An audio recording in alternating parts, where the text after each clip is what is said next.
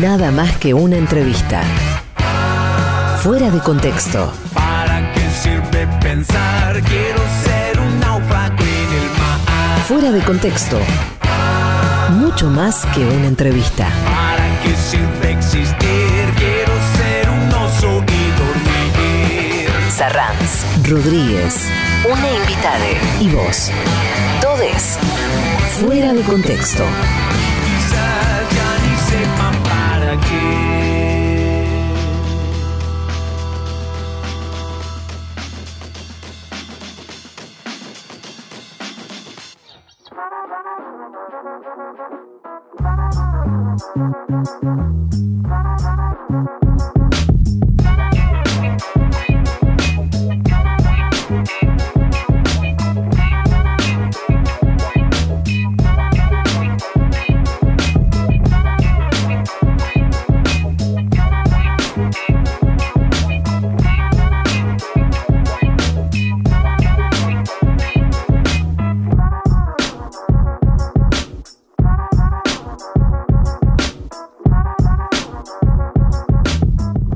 Tardes, muy buen sábado. Arranca un nuevo Fuera de Contexto en el Destape Radio. Este programa que es nada más que una entrevista, mucho más que una entrevista. El gusto de comenzar el programa, de continuar la programación del Destape Radio después de otra maravillosa cápsula de la mano del amigo Nico Esquivel, a quien le enviamos un gran abrazo. Muchísimas gracias por todo el contenido que ofrece los sábados antes de que comience este Fuera de Contexto. Soy Emanuel Rodríguez, les doy la bienvenida y también le doy la bienvenida a mi compañero en esta aventura de la entrevista, el señor Luis Arranz. ¿Cómo andas, Luis? ¿Qué tal, Emma? Muy buenas tardes para todos y todas. Aquí estamos comenzando otro Fuera de Contexto. El gusto de saludarles y acompañarnos en esta tarde de sábado durante dos horas con otra entrevista fuera de contexto y además con esta posibilidad de intercambiar eh, opiniones, reflexiones y miradas a través del hashtag fuera de contexto en las redes sociales, sobre todo en Twitter.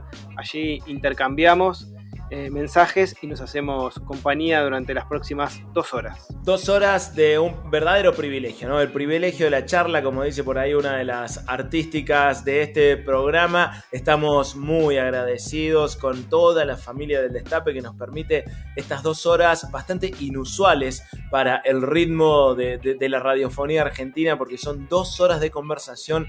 Intentamos ahí que el tiempo abra una puerta para permitir una cierta profundidad, un cierto clima, algunas palabras que salen con el permiso de la extensión, por decirlo de alguna manera. Me parece que, que fuera de contexto abre ahí una posibilidad muy interesante para conocer a les entrevistades y hoy, hoy por supuesto, con una invitada muy especial. Una querida compañera y amiga de la casa, Lucía Portos, subsecretaria de Políticas de Género y Diversidad Sexual del Ministerio de las Mujeres, Políticas de Género y Diversidad Sexual de la provincia de Buenos Aires, con quien vamos a poder conversar, entre otras cosas, sobre la lucha feminista, la militancia, tantas cosas que implica la lucha feminista, ¿no? Cuando hablamos de feminismo, hablamos, o de feminismos, hablamos de redes, de lucha, de trabajo articulado y también vamos a poder repensar nuestro rol como varones, eh, entre otras cosas que propone esta charla aquí en Fuera de Contexto, mientras la tarde del sábado se va haciendo noche, nos vamos acompañando, en este caso, junto a Lucía Porto. Sí, estás ansioso, son las 4 de la tarde, pará un gacho. Anochece a las 6, es cierto, pero todavía hay sol. No me hagas sentir que esto, que ya terminó el sábado, que ya está, ya perdimos el año. No, pará. Viste que a mí la tarde, los sábados de la tarde es como que duran más que cualquier otra tarde. No Sí. sé si te pasa. El sábado de la tarde es como que la hora transcurre de manera distinta. Me da esa Bueno. sensación. A mí también me pasa y es porque ocurre fuera de contexto, obvio, más vale. Me- Personalmente me entusiasma la posibilidad de charlar con, con Lucía porque me resulta muy interesante cómo eh, logra el, el- el entrecruzamiento conceptual entre feminismo y peronismo para convertir eso no, no solo en, un concepto, sino en un modo de vida, ¿no? En un modo de vida que ella lleva adelante. Así que tengo muchísimas ganas de conversar con, con, Lucía y espero que la gente del otro lado que nos acompaña con el hashtag La Barbarie en Twitter y por supuesto al hermoso, a esa hermosa banda del, eh, del, chat de Telegram de Fuera de Contexto. Ojalá también les entusiasme de la misma manera. Un abrazo para todos y todas los integrantes de, ese chat que siempre hacen una escucha atenta, lo cual de alguna manera nos obliga a, ir mejorando programa tras programa este fuera de contexto. Y también recuerden que quienes no pueden escuchar el programa los sábados a la tarde o lo quieren volver a escuchar, pueden hacerlo los domingos a la madrugada, cuando termina el fin de semana, cuando arranca la semana, domingos a las 12 de la noche, la repetición fuera de contexto y además cada una de las entrevistas se encuentra en nuestro canal de Spotify y ahora también en YouTube.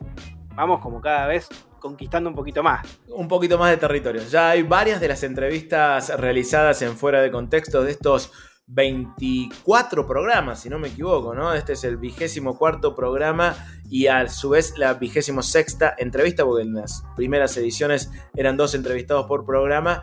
Vamos subiendo las primeras entrevistas ya al canal de YouTube de Fuera de Contexto, lo pueden ver y compartir ahí, por supuesto, ayudarnos. Y también sepan que se publican las versiones escritas de estas entrevistas en el sitio de les amigues de la revista Contraeditorial www.contraeditorial.com.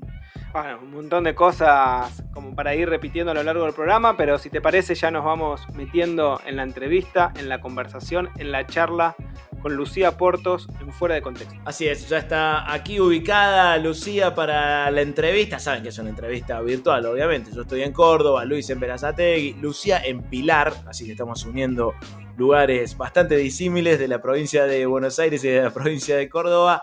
Vamos aquí a la entrevista entonces en Fuera de Contexto en el Destape Radio. Fuera de Contexto. Mucho más que una entrevista.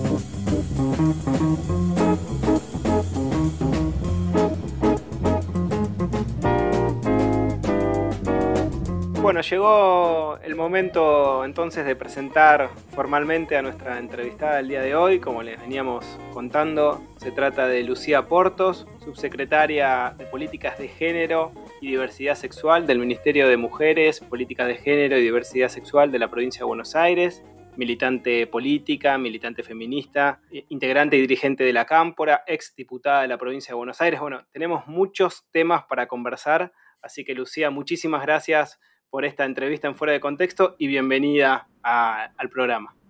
No, por favor, gracias a ustedes por invitarme. Bueno, quisiéramos arrancar preguntándote en qué circunstancias, en qué momento dijiste por primera vez soy feminista. ¿Tenés recuerdo de, de esa instancia?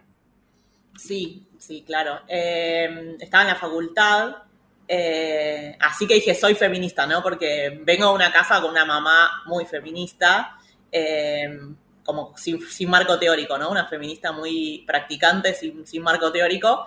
Eh, pero así que dije, soy feminista en la facultad, era el año 2008, eh, y me encontré con una compañera que, que, es Sabrina Cartavia, que todavía milita y trabaja conmigo, eh, que, que, le puso marco teórico a muchas cosas que, que yo sabía ella, junto con otra amiga también, con Ceci, escribían en, un, en la revista de la Facu, yo estudiaba abogacía, eh, y ahí fue como, ah, mira, todo esto era una teoría, había estudios de género y, le puse nombre eh, a, al feminismo y me reconocí feminista antes que peronista, así que digamos que, que fue eh, así como un despertar eh, anterior incluso, o sea, un despertar de la conciencia política anterior incluso a la conciencia política partidaria, ¿no? ¿Cómo, cómo definirías la, importancia del marco teórico, ya que lo mencionaste tantas veces en tu respuesta?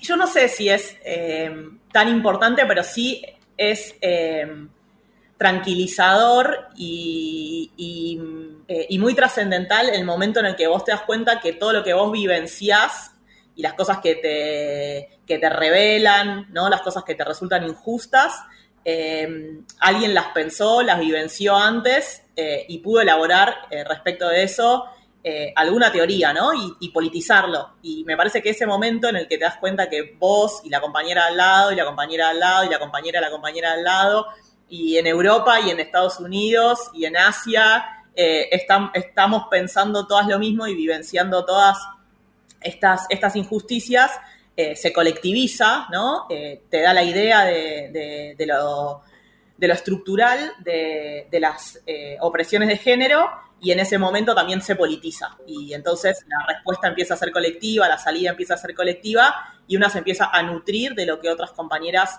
pensaron, hicieron y lucharon antes que una, ¿no? Y sobre todo en un país como el nuestro, eh, de, mujeres tan fuertes, ¿no? De mujeres em, con liderazgos tan, tan marcados en la política, en el devenir democrático eh, argentino, eh, y ahí empieza a, ser necesaria no solamente eh, el marco teórico eh, feminista eh, en un sentido más abstracto o, si se quiere, academicista, no, no me refiero a eso, sino al lugar donde eso se cruza con la práctica política, ¿no? Al lugar donde es necesario pasar a la acción para lograr la transformación y eso siempre es colectivo. Y, siendo una militante feminista, ¿qué te pasa por el cuerpo al, al ver, al percibir esta, esta especie de revolución feminista que gana las calles, que, suma cada vez más compañeras, incluso a muchas mujeres muy, muy jóvenes, muchas chicas.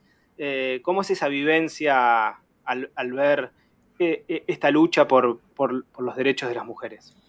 Mira, yo creo que mm, lo que me pasa a mí particularmente es la, la sensación de la oportunidad, ¿no? Bueno, este es el momento, es la oportunidad, es la cristalización de las luchas de nosotras, de, mi generación, pero de las generaciones anteriores a las nuestras, remontándose a Eva Perón, a las sufragistas argentinas, ¿no? Digo, a todas las compañeras que han dejado tanto para que las mujeres tengamos la calidad de ciudadanas eh, en nuestro país. Eh, un proceso que tiene un punto de inflexión con la lucha por el aborto legal y, su, y la sanción de la ley eh, a fin del año pasado. Eh, y yo creo, pienso cuando pienso en esa marea verde, pienso en, la oportunidad y también pienso mucho en el proyecto de país. Creo que es muy necesario interpelar a estas pibas, que muchas están interpeladas y, muchas otras no, recién se acercan a la política a través del feminismo, como me pasó a mí, respecto de que lo que estamos diseñando y en lo que estamos caminando y lo que estamos construyendo es un proyecto de país en oposición a un proyecto de colonia, ¿no? Y en ese sentido empiezan a tomar, em, eh, empieza a, revitalizarse eh, la discusión en los términos latinoamericanistas, en los términos argentinos propios de, nuestro, de nuestra tierra, eh, de, de, nuestra lucha, de nuestro feminismo, de este feminismo popular, que es un feminismo interseccional en el sentido de que plantea que no es lo mismo ser mujer eh, pobre, negra, eh, indígena, que ser mujer eh, burguesa o, de una clase social más acomodada, ¿no? Esta idea de la lucha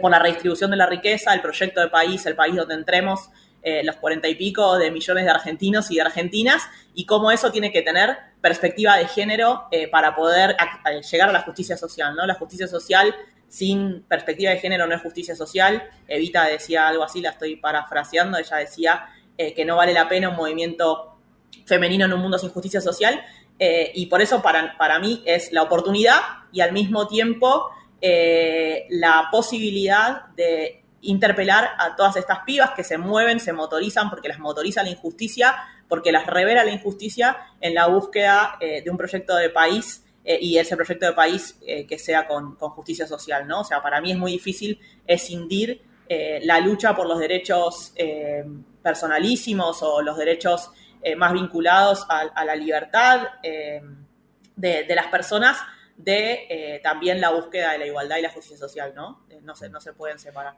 Ahí, a, partir de esa lectura que, que haces de, de Eva Perón, quiero preguntarte sobre ¿por qué, según vos, qué, interpretación haces, por qué tanto desde sectores de la derecha como de sectores de la izquierda se sigue cuestionando la vinculación entre peronismo y feminismo?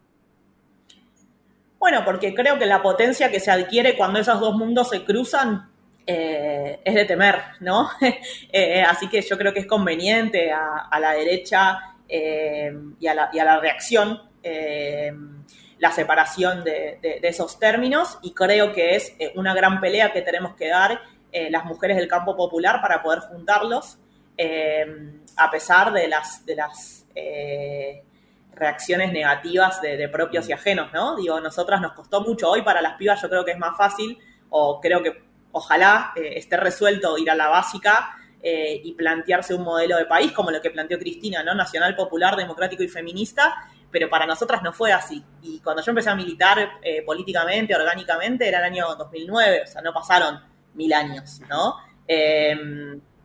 y pasaron 12 años. Entonces, digo, en esos 12 años hemos avanzado mucho y hoy es difícil eh, eh, que se acallen eh, las voces que demandan igualdad de género dentro de básicas o espacios de pensamiento o espacios de reflexión que demandan la justicia social. Pero en aquel momento era difícil de compatibilizar y antes que yo, mucho peor, ¿no? Yo siempre nombro, porque hay pioneras feministas peronistas que a mí me gusta nombrar y me gusta reconocer, Mara Brauer, Virginia Franganillo, María Rosa Martínez, ¿no? Compañeras, eh, eh, la propia Marcela Durrié, compañeras que pelearon mucho por el cupo, por ejemplo, femenino, durante los años 90, que reivindicaban la figura de Eva Perón, eh, y que construyeron la posibilidad de que las mujeres tengamos esa representación en, la política. y después Cristina llegando a la presidencia y después las compañeras Cristina Álvarez Rodríguez peleando por la paridad de género. Digo, todo el tiempo nos estamos eh, nutriendo de, luchas anteriores y generando mejores horizontes y, un futuro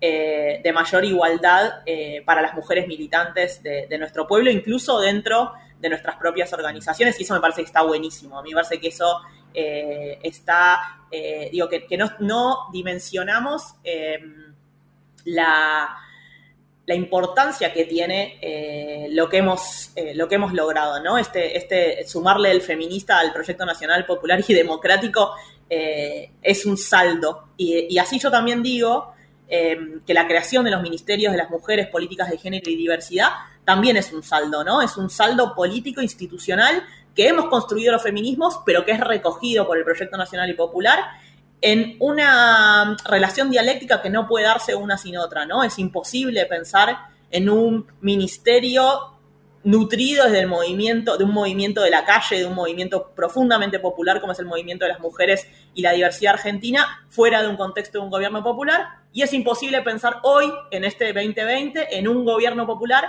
que no recoja y que no lea lo que el feminismo viene a marcar en términos de prioridades en la agenda política argentina. Y eso para mí es muy importante. Entonces, el ministerio también es un saldo eh, y es un saldo que tenemos que, tenemos que aprovechar. Eh, y me parece que todos esos avances van a ser leídos eh, dentro de mucho tiempo en la historia como mojones que hemos construido de, ciudadanía, ¿no? De ciudadanía para las mujeres, para las personas LGTBI. Bueno, ah, no quiero hacer panfletaria, pero antes tuvimos la ley de identidad de género, antes eh, tuvimos la ley de matrimonio igualitario, eh, grandes mojones en la construcción de, la igualdad y, de un, y, de, una perspectiva de género dentro de, nuestro movimiento nacional y popular. Qué interesante eh, este cruce, esta cartografía entre el feminismo y las luchas por la emancipación, ¿no? Porque en definitiva estamos hablando de eso y vos hablabas recién de los mojones de la historia. Y en ese sentido te quisiera preguntar qué significó o qué significa en términos políticos, pero también en términos simbólicos y, en términos históricos, que el derecho al aborto haya sido consagrado por ley a través de la, ley de interrupción voluntaria del embarazo.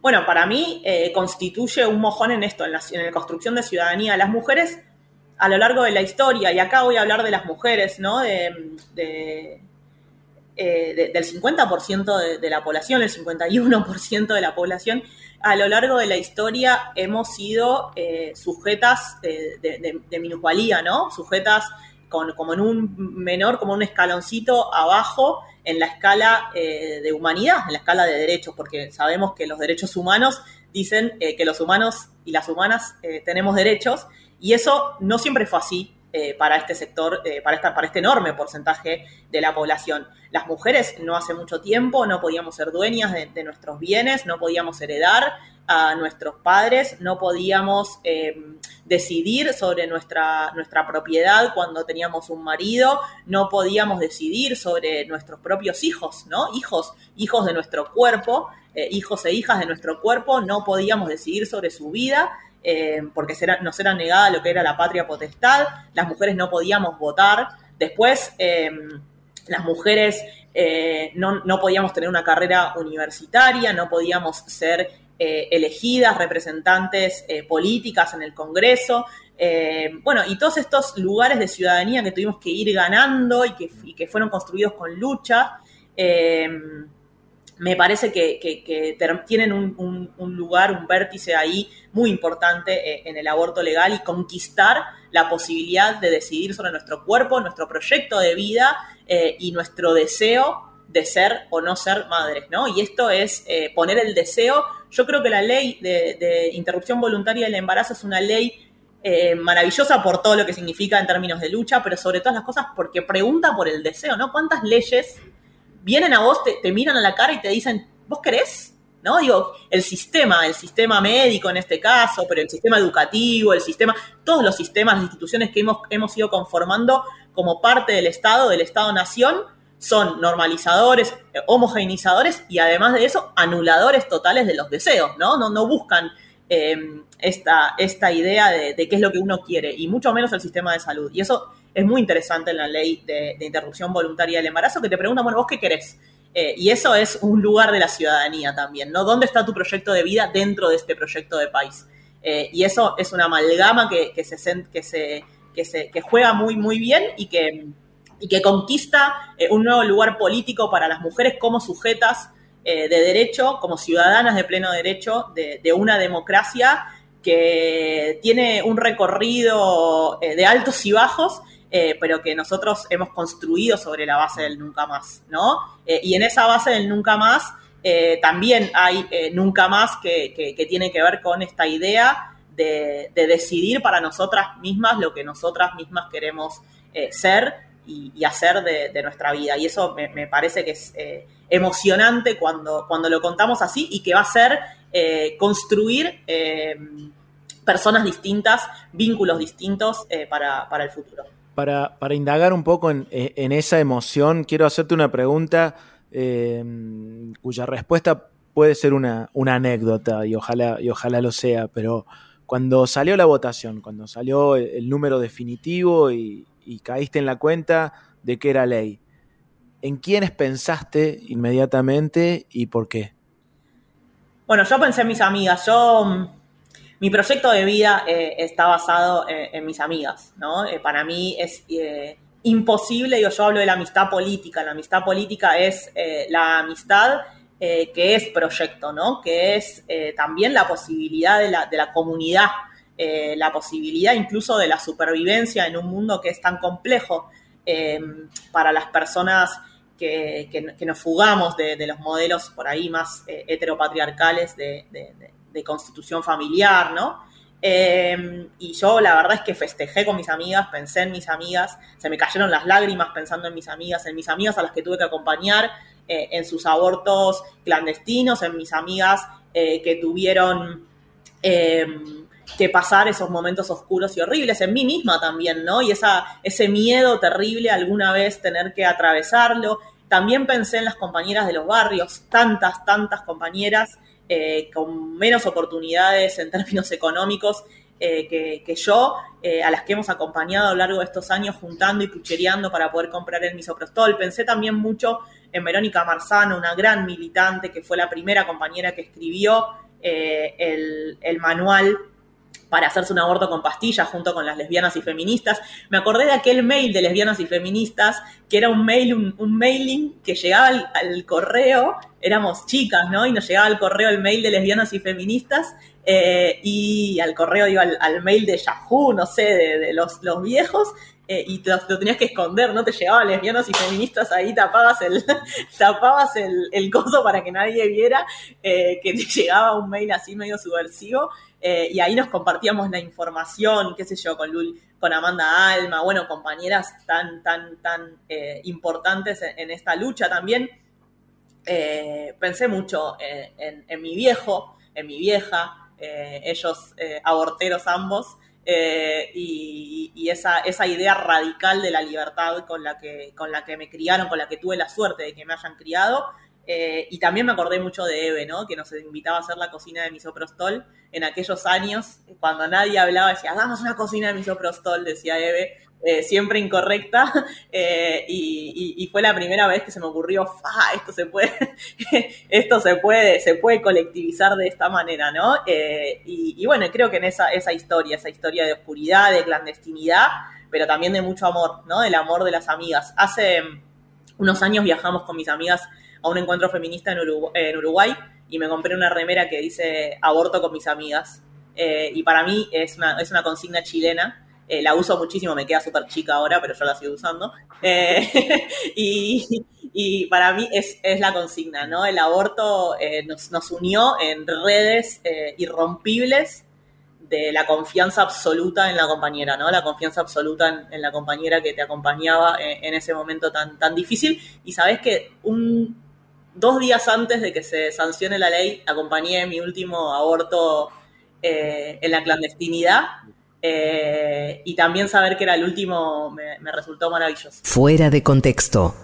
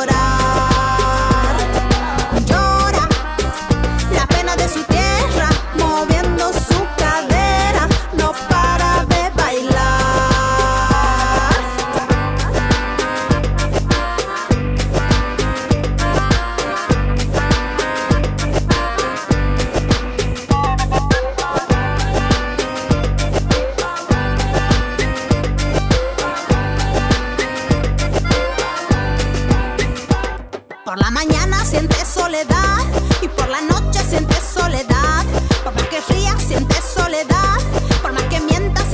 tierra.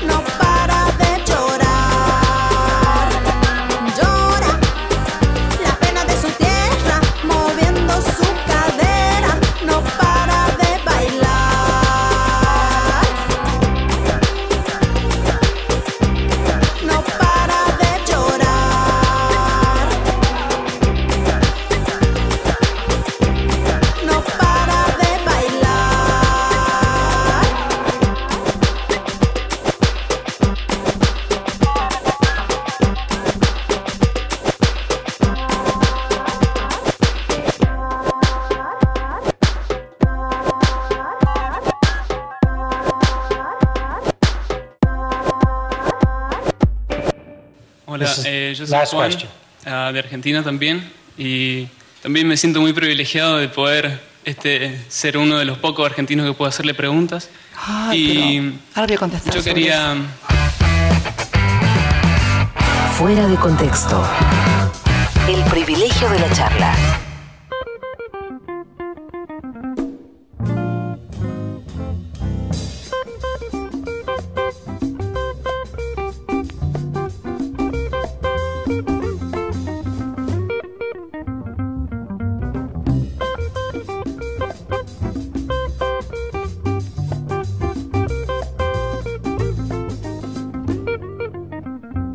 Continuamos en Fuera de Contexto, aquí en el Destape Radio. Esperamos que la estén pasando tan bien como nosotros. Arrancó con muchísima intensidad esta charla con Lucía Portos. Aún queda mucho territorio que desandar en esta conversación de sábado por la tarde. Nos acompañamos a través del hashtag fuera de contexto.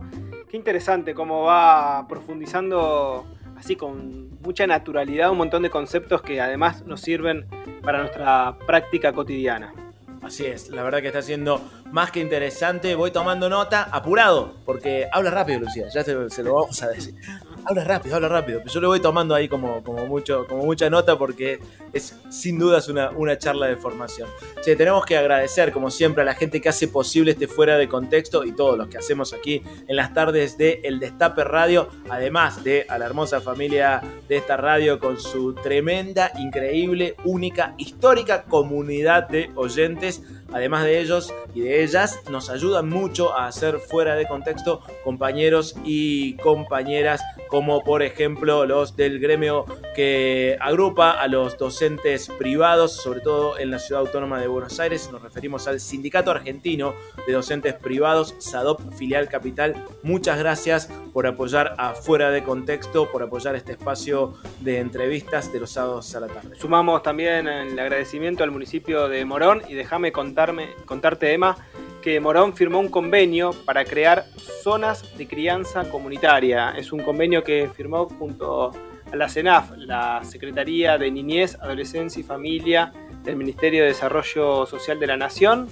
Eh, y este, esta idea, este convenio, tiene como propósito generar zonas de crianza comunitarias que se van a ubicar dentro del municipio de Morón, tanto en Castelar Norte como en Castelar Sur, con el propósito es desarrollar mediante el programa nacional Primeros Años eh, que funcionen espacios comunitarios para fortalecer las capacidades de crianza de las familias con niñas y niños de 0 a 4 años. Muy interesante esta iniciativa del municipio de Morón que acompañamos y, y- y que celebramos. Me parece que es para, para tener en cuenta la, la movida histórica, ¿no? No, no, no tengo antecedente de algo parecido. No, realmente muy interesante, eh, además en el contexto en el cual eh, estamos transitando doblemente importante esta iniciativa. La verdad que sí, le mandamos un abrazo a todo el municipio de Morón y a toda la gente de ese muy populoso distrito de la provincia de Buenos Aires que me ha tocado conocer eh, intensamente gracias a las giras de Peroncho. Hemos viajado juntos a Morón, Luis. Sí. Bueno, yo de chico vivía en 3 de febrero, pero con la particularidad que la vereda de enfrente era partido de Morón. Mirá, Ya estaba ahí en el límite, así que bueno, parte de mi infancia. y hemos ido juntos a Bartolina, al centro cultural Eh, de, de- de- que está ahí en Morón en French y Abel Costa, si no, si no me falla la memoria, en varias ocasiones y siempre ha sido una, una fiesta, así que vaya un abrazo de, de agradecimiento para toda la gente en los moronenses, a los hinchas del, del gallito también. Bueno, si nos escuchan de Morón también nos los pueden hacer saber siempre a través del hashtag fuera de contexto y vamos también armando un mapa del territorio de oyentes fuera de contexto. Ah, qué buena idea, que nos cuenten desde dónde están escuchando fuera de contexto, o sea, hashtag fuera de contexto y el lugar desde donde están. Me encanta. Claro, como para saber un poco la geografía, de qué puntos Ah. del país nos, nos están Armamos escuchando. toda ahí una cartografía del aguante. Bueno, seguimos. Dale, dale, seguimos conversando con Lucía Portos aquí en Fuera de Contexto en el Destape Radio. Nada más que una entrevista. Mucho más que una entrevista.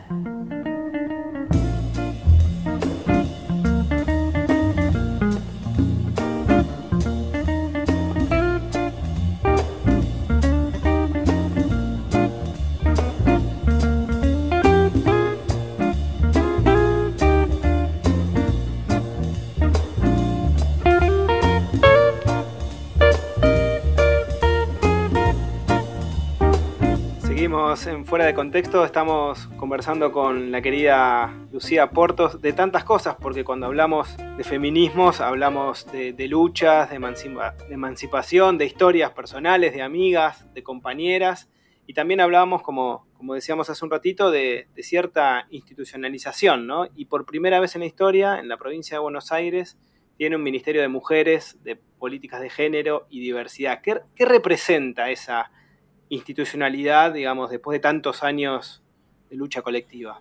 Mira, yo creo que el, Ministerio es una herramienta política. Eh, digo, más allá de un espacio de pensamiento de políticas públicas, un espacio de gestión, que por supuesto lo es, ¿no? Tenemos eh, un presupuesto y ese presupuesto tenemos que aplicarlo para que las mujeres eh, y las personas LGTB vivan mejor. En, un país tan injusto, tan desigual, con tantos sesgos de género, con tantas discriminaciones por razones de género, con tanta violencia por razones de género que, sufrimos, eh, esa es obviamente eh, un objetivo primordial. Pero además para mí, como militante política, es una herramienta política del Ministerio que nos ayuda a dar, en mi criterio, tres discusiones, o sea, una discusión en tres sentidos eh, que, se, que, se, dispara en tres sentidos eh, muy importantes. ¿no? El primero es hacia el interior del Estado. El Estado de la provincia de Buenos Aires es un Estado creado a principios de 1800 con una vocación muy fuerte de hegemonización. ¿no? O sea, había que crear la identidad nacional, había que crear la identidad bonaerense y entonces tenemos dos grandes sistemas eh, de de unificación de la conciencia nacional, como son el sistema de educación eh, pública y el sistema de salud pública. Em, sistemas que han ido construyendo una identidad nacional que ha borrado otras identidades que han sido parte de, nuestro pueblo, ¿no? Eh, que son parte de nuestro pueblo. Digo, los pueblos originarios, pero también hablo de la población migrante, pero también hablo de la población afrodescendiente. Em, y entonces construimos ese ser nacional, ese ser varón nacional, parecido, yo me lo imagino siempre eh, blanco, ¿no? Propietario, como eh, alto, eh, universitario. Yo me lo imagino medio parecido a Macri, así como el ser nacional en el que pensamos. y entonces venimos a discutir y decir, nosotros y nosotras y nosotros somos parte de una sociedad muy heterogénea. Y el Estado debe celebrar esa heterogeneidad y al Estado no le es cómodo, no le es natural, entre comillas, celebrar esa heterogeneidad, sino que la pretensión del Estado es siempre homogeneizar. Entonces, el ministerio es profundamente disruptivo hacia el interior del Estado, porque para nosotras hacer nuestro trabajo tenemos que transversalizar la perspectiva de género, es decir, que el Ministerio de Salud funcione con perspectiva de género, que lo hace porque Daniel Goyán es un comprometido y porque además hay enormes compañeras dentro del Ministerio de Salud con esa vocación, Em, que el Ministerio de Educación tenga perspectiva de género, que el Ministerio de Trabajo tenga perspectiva de género, que el Ministerio de Agroindustria tenga perspectiva de género, de Agricultura se llama ahora, el Ministerio de la Producción, todas y cada una de las carteras tienen que tener perspectiva de género. Pero no nos alcanza con eso, el Poder Judicial tiene que tener perspectiva de género, y el poder legislativo tiene que tener perspectiva de género y cada uno de los poderes municipales tiene que tener perspectiva de género. Así que esa tarea, la tarea de tensión hacia el propio Estado, es una herramienta central de las militancias feministas porque es la manera que nosotras vamos a poder construir o, darle eh, un marco de realidad a esta ciudadanía plena que dicen las leyes que tenemos, ¿no? Eh, y por otro lado, creo que también es una herramienta de tensión hacia nuestro propio espacio político, ¿no? Eh, nosotras estamos todo el tiempo peleando para que en nuestros programas políticos esté eh, las reivindicaciones de las mujeres, para que se consideren los trabajos de cuidado, no solamente como trabajos no remunerados, sino también como aquellos que producen la brecha. Nosotras nos reivindicamos trabajadoras y las trabajadoras y los trabajadores somos la columna vertebral de nuestro movimiento y en ese sentido cuando Perón decía 50 y 50 hablaba de los trabajadores y de los dueños del capital.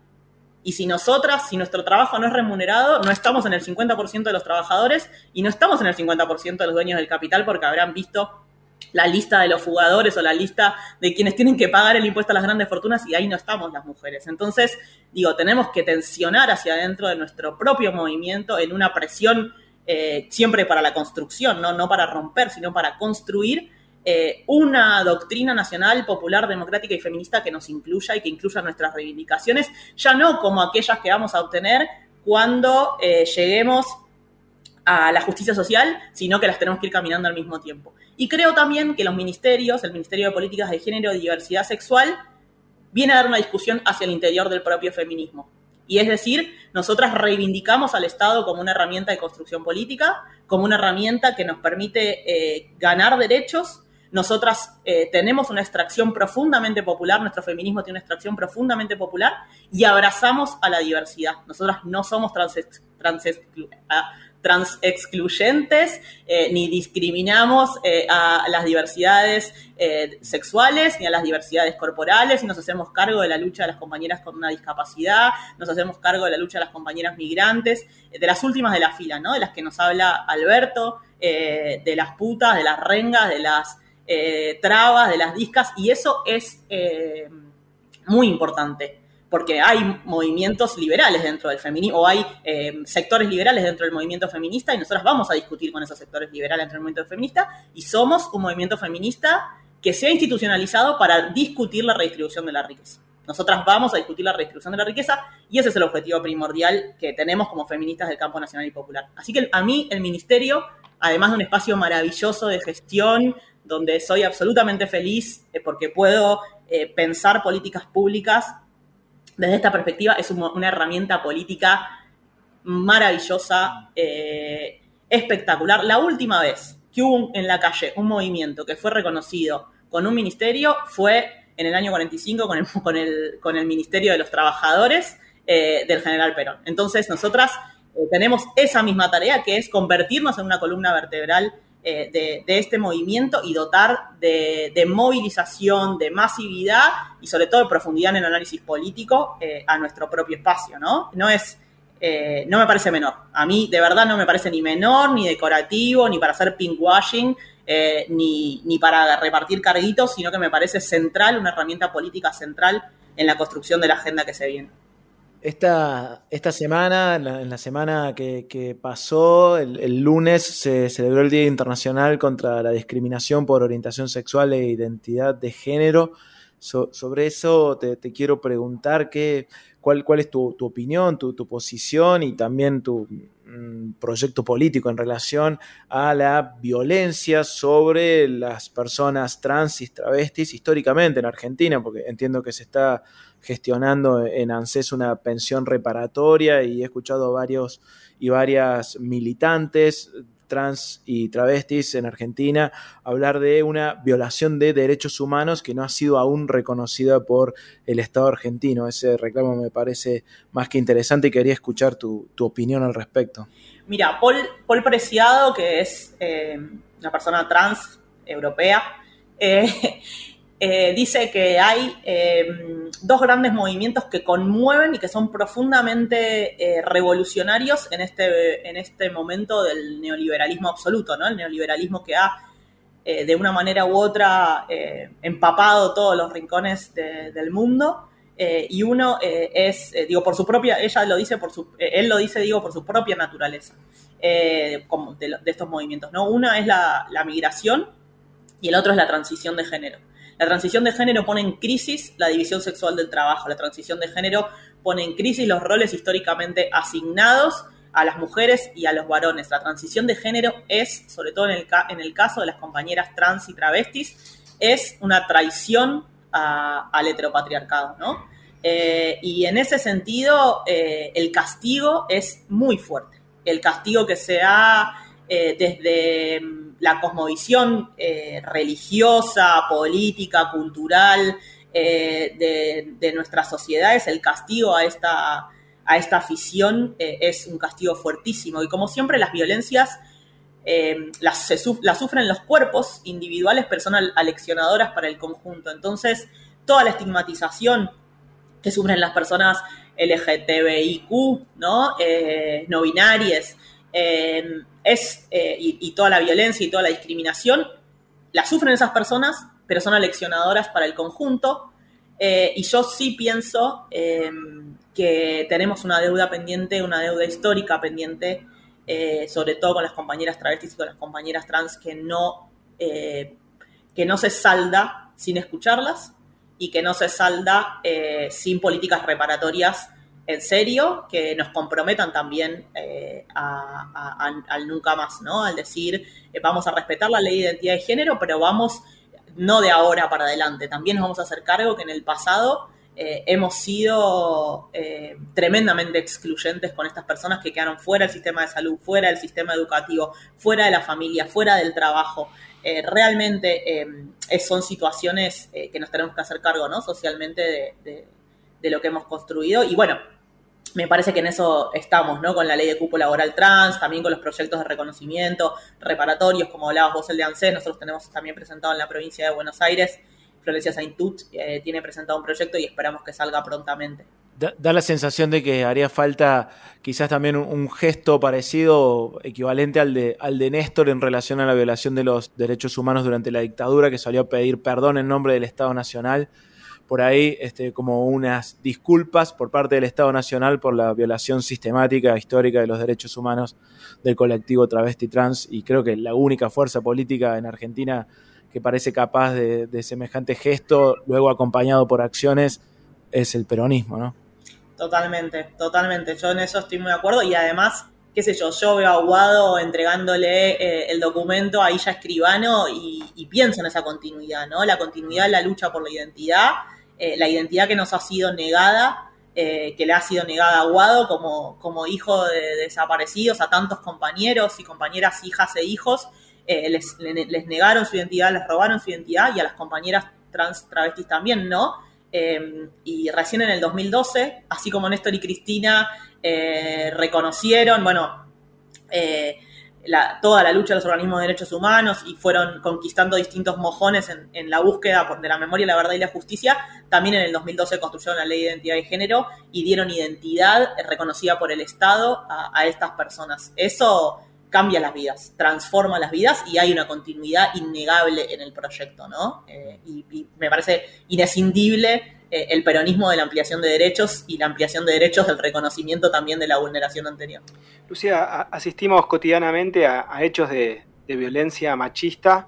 Eh, quería preguntarte eh, en ese sentido si desde el ministerio tienen algún registro respecto de, esta cuestión, porque muchas veces aparecen en los medios de comunicación y después la propia agenda de los medios hegemónicos va como largando, ¿no? Entonces no se tiene como una dimensión en términos de datos. Y por otro lado, ¿qué herramientas dispone el Ministerio para acompañar a las víctimas de, estos hechos? Sí, el Ministerio, por supuesto, tiene un área completa, una subsecretaría completa de políticas contra las violencias por razones de género, en el caso de la provincia de Buenos Aires, en articulación con los 135 municipios de nuestra provincia, eh, con una política de una densidad y una profundidad. A mí me enorgullece tanto ser parte de del equipo de, la ministra Estela Díaz, pero además de, ser compañera de Flavia Delmas, que es la subsecretaria de Políticas contra las Violencias, por razones de género, por la seriedad, la constancia y la coherencia permanente en crear eh, un sistema integrado de políticas públicas que busca la transversalidad, ¿no? Digo, que busca esto de no andarnos tirando, porque si no lo que pasa, nos vamos tirando la pelota. No, bueno, mío no es, es del Poder Judicial. No, bueno, el Poder Judicial no lo quiere, porque no sé qué, lo tiene la policía, la policía no lo quiere. Digamos, estamos todo el tiempo así las estadísticas son abrumadoras, el 10% de las IPP, de las instrucciones primarias preliminares, o sea, de las investigaciones que inician los fiscales y las fiscales de la provincia de Buenos Aires son por causas de violencia intrafamiliar o de género, mayormente de género. Tenemos una ley vieja, tenemos que cambiar la ley, tenemos además la obligación de llevar estadísticas por el registro único de casos que está en conformación. Eh, y tenemos un número, el 144, eh, como así también canales de WhatsApp que están disponibles eh, para comunicarse las 24 horas del día, equipos especializados en lo que son casos críticos y alto riesgo, trabajo permanente con el Poder Judicial eh, y con el Poder Legislativo en la búsqueda de mejores iniciativas, un programa de femicidios para acompañar también a, los hijos e hijas de, las víctimas.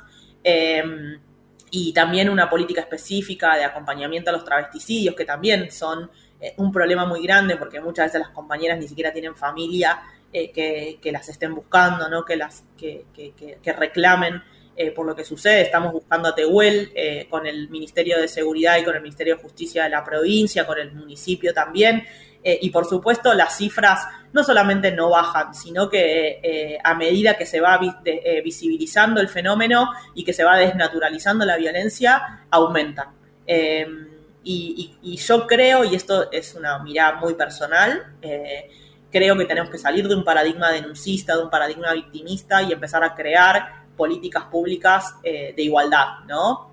Yo no creo en la palabra empoderamiento porque yo no creo que el poder lo tengamos algunas y se lo tengamos que, dar a otras, eh, sino creo que el poder lo tenemos entre todas. Eh, y, y me parece que, que tenemos que construir en esa línea el cambio cultural, eh, social y profundamente, eh, sobre todo en, lo económico, que permita fortalecer las autonomías, reconocer, reconocer de una vez por todas los nuevos modelos de familia, entender que las mujeres somos jefas de hogar, que la familia mamá, papá, hijito, hijita no existe más o existe en muy pocos casos, que hoy las eh, tenemos a cargo la, la crianza, que esa crianza significa muchas veces soportar relaciones eh, violentas porque no hay dónde ir y que el Estado tiene que dar esa mano reparatoria, eh, devolver esos, esos derechos conculcados y llegar antes, ¿no? Pero bueno, eso es un proceso, un proceso larguísimo eh, de desandar, 2020 años de patriarcado,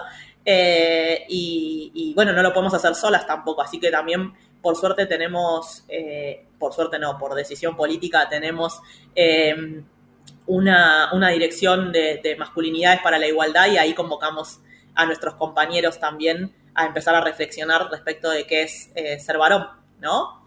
Eh, qué es ser varón y cómo se constituyen las masculinidades y si es necesario ser violento eh, para ser un varón hecho y derecho o si se puede ser eh, varón de otra manera. Eso me parece que también es importante. Fuera de contexto.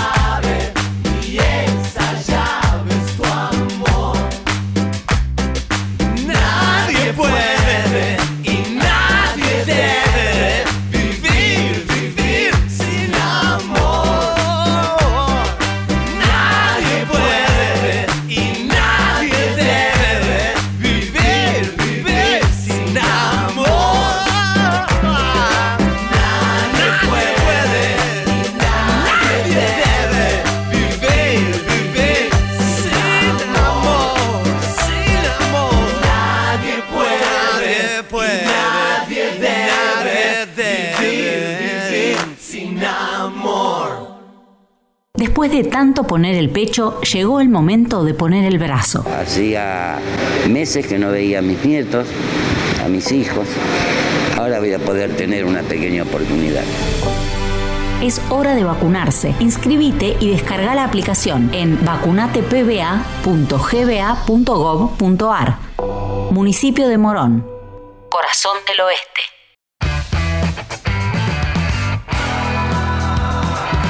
Nada más que una entrevista. Fuera de contexto. ¿Para qué sirve pensar? Quiero ser un náufrago en el mar. Fuera de contexto. Mucho más que una entrevista. ¿Para qué sirve existir? Quiero ser un oso y dormir. Sarranz, Rodríguez, una invitada y vos. Todes. Fuera de contexto. Quizás ya ni sepan para qué.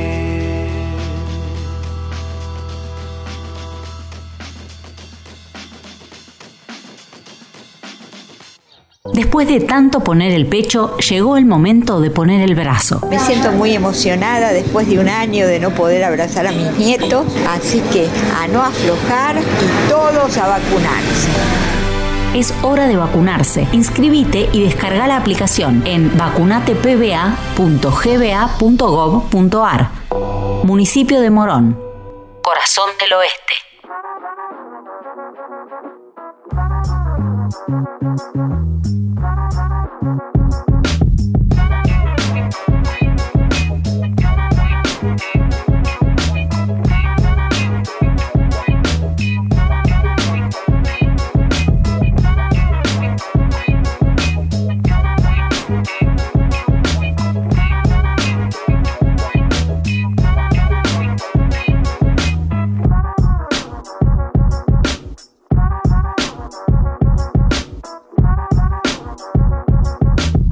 Continuamos en Fuera de Contexto en el Destape Radio con esta hermosa entrevista con Lucía Portos, quien nos permite bucear en las profundidades del feminismo y su cruce con el peronismo, con el movimiento nacional y popular, con la militancia.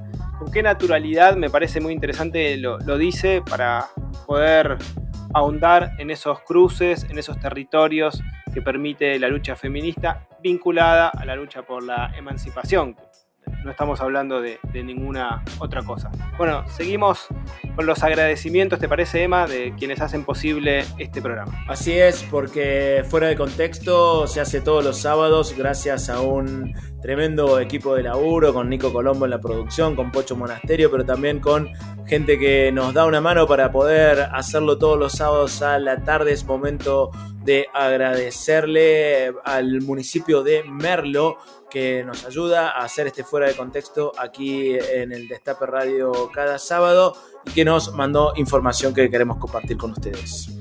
Que tiene que ver con que avanza la obra de la avenida Salguero Merlo Norte. El intendente de Merlo, Gustavo Menéndez, recorrió la obra de entubamiento del arroyo Salguero, donde se está terminando sobre el mismo la avenida que conectará la autopista Presidente Perón y el camino de la Ribera con la avenida Irigoyen, se va a convertir así en la primera gran entrada al distrito viniendo desde la autopista panamericana. Sabes que estoy yendo con una cierta frecuencia a Merlo y, y, y, lo que se ve ahí también es un laburo emocionante, me encanta. Eh, ¿Cómo es? Eh, pierdo mucha seriedad en tanto periodista si digo que lo, lo, lo veo ahí en el, en el, gabinete. No sé si es una expresión de deseo, pero me encantaría. Me encanta Gustavo Menéndez. Aparte lo quiero porque fue a ver el espectáculo, fue a ver el show de Peroncho y se repre, me ayudó a difundirlo, pero no sabes, se mandó un... El fan número uno. No, qué bueno que estuvo, la, verdad que le, agradezco mucho y, lo quiero mucho a Gustavo Menéndez, le mandamos un gran abrazo a él y a todo el municipio de Merlo que están haciendo un laburo excelente. Fuerte abrazo para los compañeros y compañeras de Merlo. También recuerden que a través del hashtag fuera de contexto nos pueden contar si hay oyentes de Merlo siguiendo el programa, como para que también podamos armar esta cartografía de oyentes de fuera de contexto. Y en hora de agradecer, también agradecemos a Ospica, la obra social del personal de la industria del cuero y afines, que pertenece a la Federación Argentina de Trabajadores de la Industria del Cuero y Afines, que como decimos, sábado a sábado se suma y participa activamente de la campaña de prescripción a la vacunación contra el COVID-19 Buenos Aires Vacunate. Así es, Ospica ha colocado puntos de información y preinscripción en Santa Teresita, Partido de la Costa, en Exaltación de la Cruz, en Florencio Varela, para que puedas acercarte y registrarte vos y tu familia. Ingresa a vacunatepba.gba.gov.ar o descarga la app Vacunate PBA desde la plataforma Google Play para recibir toda la información. Ospica nos pide y nosotros nos sumamos a ese pedido, por supuesto, que sigamos cuidándonos por vos, por tu familia, por todos y todas. Vacunate. Seguimos, ¿te parece? Escuchando la conversación con Lucía Portos en Fuera de Contexto en el Destape Radio. Fuera de contexto. Mucho más que una entrevista.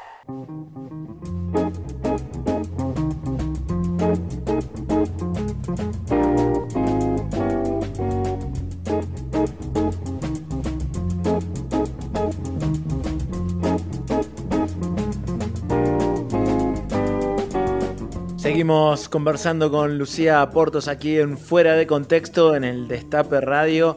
Veníamos hablando sobre el, cambio de época que, implica el feminismo en estos tiempos.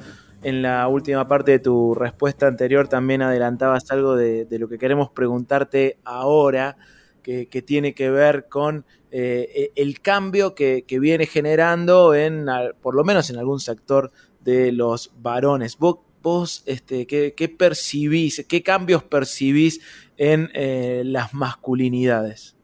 Qué pregunta complicada. o sea, me dejas ahí como entre lo que tengo que decir y la verdad. Vayamos a por la verdad, Lucía, por favor. Eh, la verdad más cruda.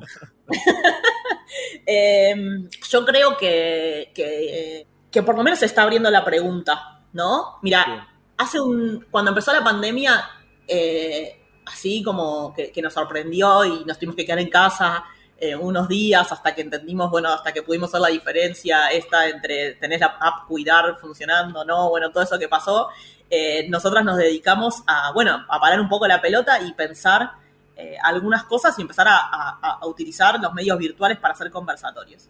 Y uno de los primeros conversatorios que hicimos lo hicimos con juventudes hablando de sexo, eh, y, llamamos a, a, pibes, pibas, pibis de la provincia de Buenos Aires a hablar de sexo, de tabúes, estuvo buenísimo.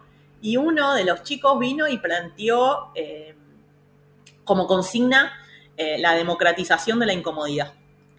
Y a mí me pareció un concepto tan interesante, y yo siempre lo cito porque Lucas Vialey lo planteó en este conversatorio, un pibe al que yo le llevo 10 años, y me rompió la cabeza eh, porque nosotras estamos siempre incómodas, ¿no? Estamos incómodas en el transporte público, estamos incómodas caminando por la calle, estamos incómodas en nuestra casa, estamos incómodas en la básica, estamos incómodas y no podemos explicar a veces bien por qué estamos incómodas, porque nos miran raro, pero no pasa nada, ¿no? Estamos incómodas eh, haciendo política, pero también estamos incómodas en el trabajo, pero también estamos incómodas eh, en nuestra vida social. Digo, siempre esta idea de no hay lugar seguro o, los lugares seguros son los que construimos entre nosotras, ¿no? El baño de mujeres en el boliche, eh, bueno, la reunión de las amigas.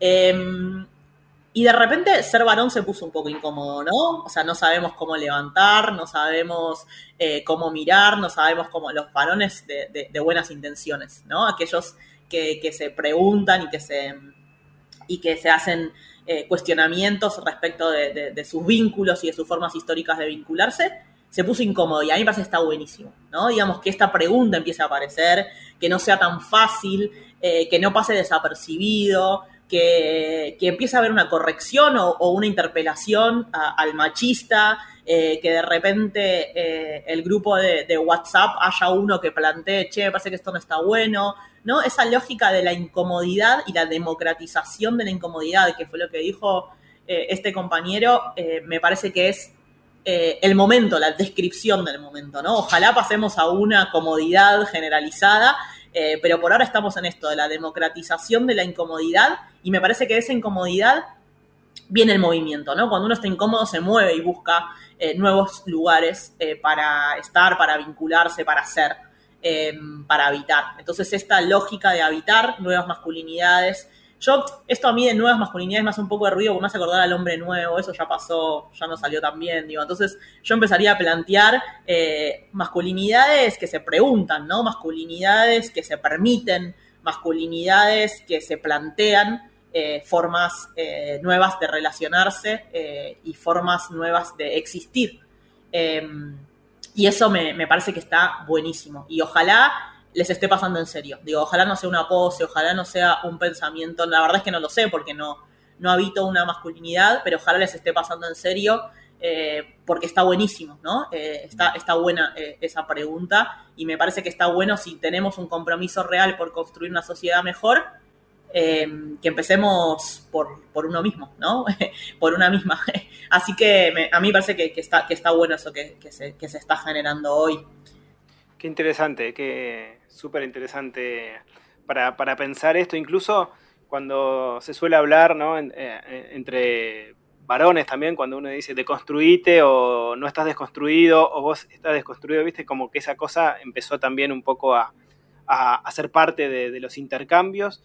La pregunta es, eh, ¿qué te parece, qué deberíamos hacer, digamos, para, para que, digamos, los hombres seamos capaces de detectar también esos micromachismos que, ponemos en práctica o que reproducimos día a día quienes incluso pensamos que estamos de alguna manera deconstruidos. También lo reproducimos nosotras, digo, a ver, no, hay... Eh, no, por supuesto, pero digo... No hay hombre nuevo porque no hay posibilidad de un partir de cero, ¿no? Pero me parece que escuchar, me parece que escuchar, que escuchar eh, y dar lugar a la pregunta, che, ¿esto te gustó? ¿Te estás sintiendo cómoda? ¿Te parece que hay algo que podamos cambiar? Eh, cómo lo ves, ¿no? Ese lugar a la pregunta, eh, me parece que a la, digo, a, que la otra persona pueda hablar, pueda expresar en confianza y con comodidad la vivencia y habilitar la voz, dar lugar a la voz. Nosotras hemos crecido desconfiando de nosotras mismas. yo todo el tiempo me cuestiono si lo que pienso lo pienso porque soy egoísta o lo pienso porque mi sentimiento es válido. O sea, lo pienso todo el tiempo, ¿no? Che, me, pasó tal cosa que fulano me, hace sentir mal y yo no lo quiero ver más. Y, me pasa, ¿no? Tengo 35 años, soy una adulta y, me pasa eso y empiezo a decir, ¿será em, que no me banco eh, la organicidad y entonces soy una liberal? ¿O será que de verdad me están tratando mal, ¿no? Digamos, esto, y, eso, y esa duda es muy patriarcal, ¿no? Esta duda sobre la propia voz sobre la propia experiencia del cuerpo, el propio registro de lo que el cuerpo te está diciendo, el cuerpo te está diciendo que vos la estás pasando mal, eso hay que validarlo y para eso esa voz necesita primero poder salir y segundo cuando, eh, cuando sale ser escuchada, ser reconocida y ser tenida en cuenta, ¿no? Yo no quiero habitar más espacios de militancia que me hagan sentir menos. Yo no quiero habilitar más espacios de militancia donde mi, voz no valga lo mismo que la de mis compañeros. Yo no quiero habitar más espacios de militancia cuando planteo una, una discusión, me digan loca, ¿no? Y estas pavadas que les estoy diciendo me pasan a mí con 35 años. Entonces, em, digo, si no hay una reflexión en los compañeros que son los que habitualmente diseñan los mecanismos del poder, porque el poder está construido por y para, eh, difícilmente se puedan eh, eh, expresar estas, estas estas voces están cuestionadas incluso por nosotras mismas. Entonces, me parece que un poco el correrse del centro, poner la, lógica en escuchar y que esa escucha sea una escucha comprometida también con dar verosimilitud a la experiencia vital de la otra persona, me parece que eh, es un laburo que, ustedes eh, se, tienen que, se tienen que tomar, porque realmente eh, es, hace la diferencia, ¿no? Y sobre todo, bueno, en casos de de, estas, estos micromachismos tan difíciles de...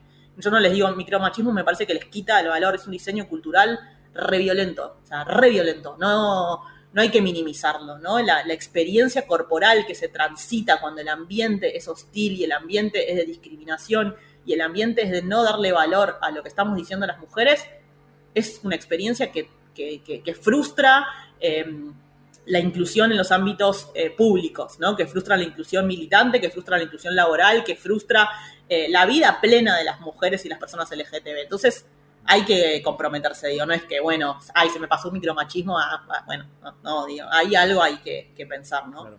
¿Cómo, te llevas con, el concepto de aliado y, con esta suerte de parodización, de, caricatura que se ha generado en torno del hombre que mm, hace como una cierta gala de sus eh, afinidades con el movimiento feminista.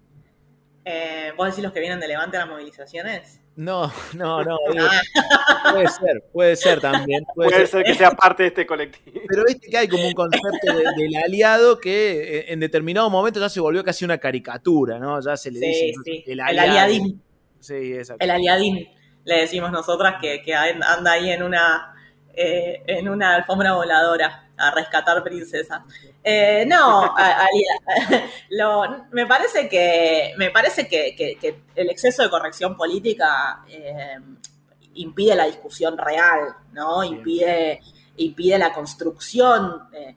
La, la política es eso que se amasa en, en lo gris, ¿no? Que se amasa en la contradicción, que se amasa en la dificultad, que se amasa en, la- en- en el lo dilemático, en aquello que no, no, no se resuelve tan sencillo, porque si se resolviera tan sencillo lo resolveríamos y ya, pero no es tan fácil. Entonces, a mí me parece que hay ciertas posiciones que exacerban la corrección política que lejos de, de ponerse, la, de ponerse la 10 y salir a, a- dar la pelea y a dar la discusión, ya yo estoy del otro lado porque estoy deconstruido, generan una posición cómoda, ¿no? Y vuelvo a, a hacer una, una eh, reivindicación de la incomodidad como el lugar de la política. Y a mí me parece que, que eso es más válido.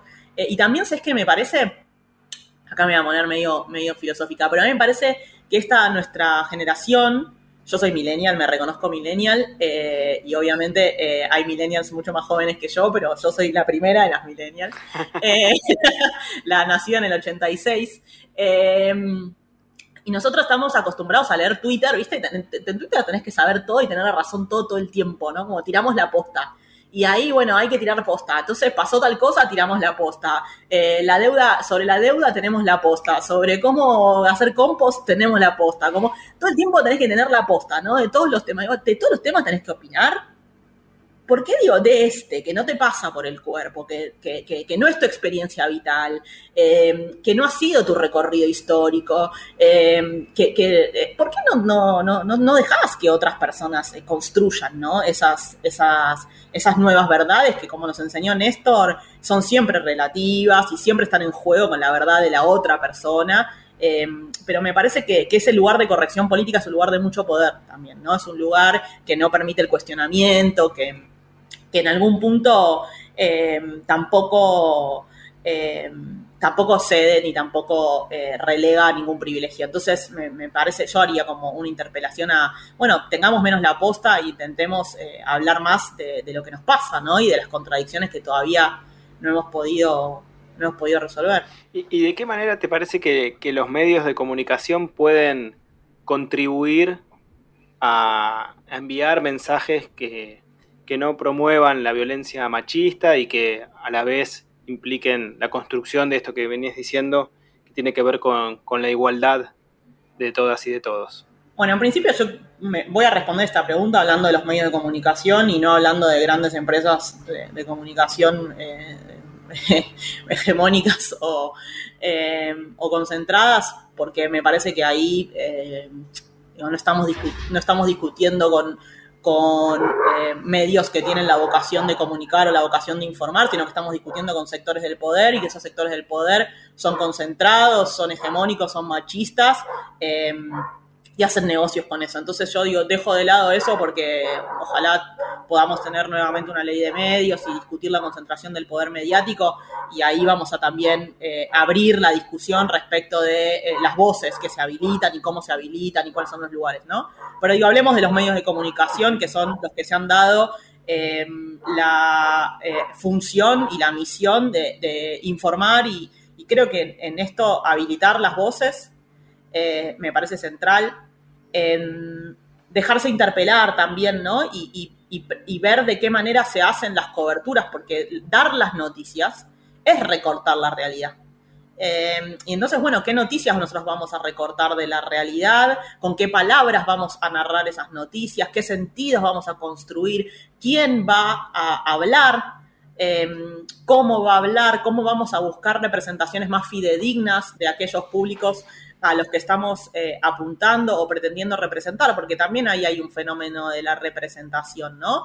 Y me parece que, más voces, más pluralidad siempre es eh, más democracia y, en eso eh, ese compromiso excede una cuestión de género y tiene que ver con, con esto, con habilitar toda esta pluralidad, toda esta heterogeneidad que existe en nuestra sociedad, no reproduciendo estereotipos o poniendo en cuestión los estereotipos que existen, em, saliendo de, la lógica del espectáculo, ¿no? Nosotras hemos visto cómo sobre em, los, eh, los padeceres, los sufrires eh, y los sentires eh, nuestros se construyen lógicas del espectáculo, se nos vende como, como morbo, como show, eso me parece que es, que es muy contraproducente.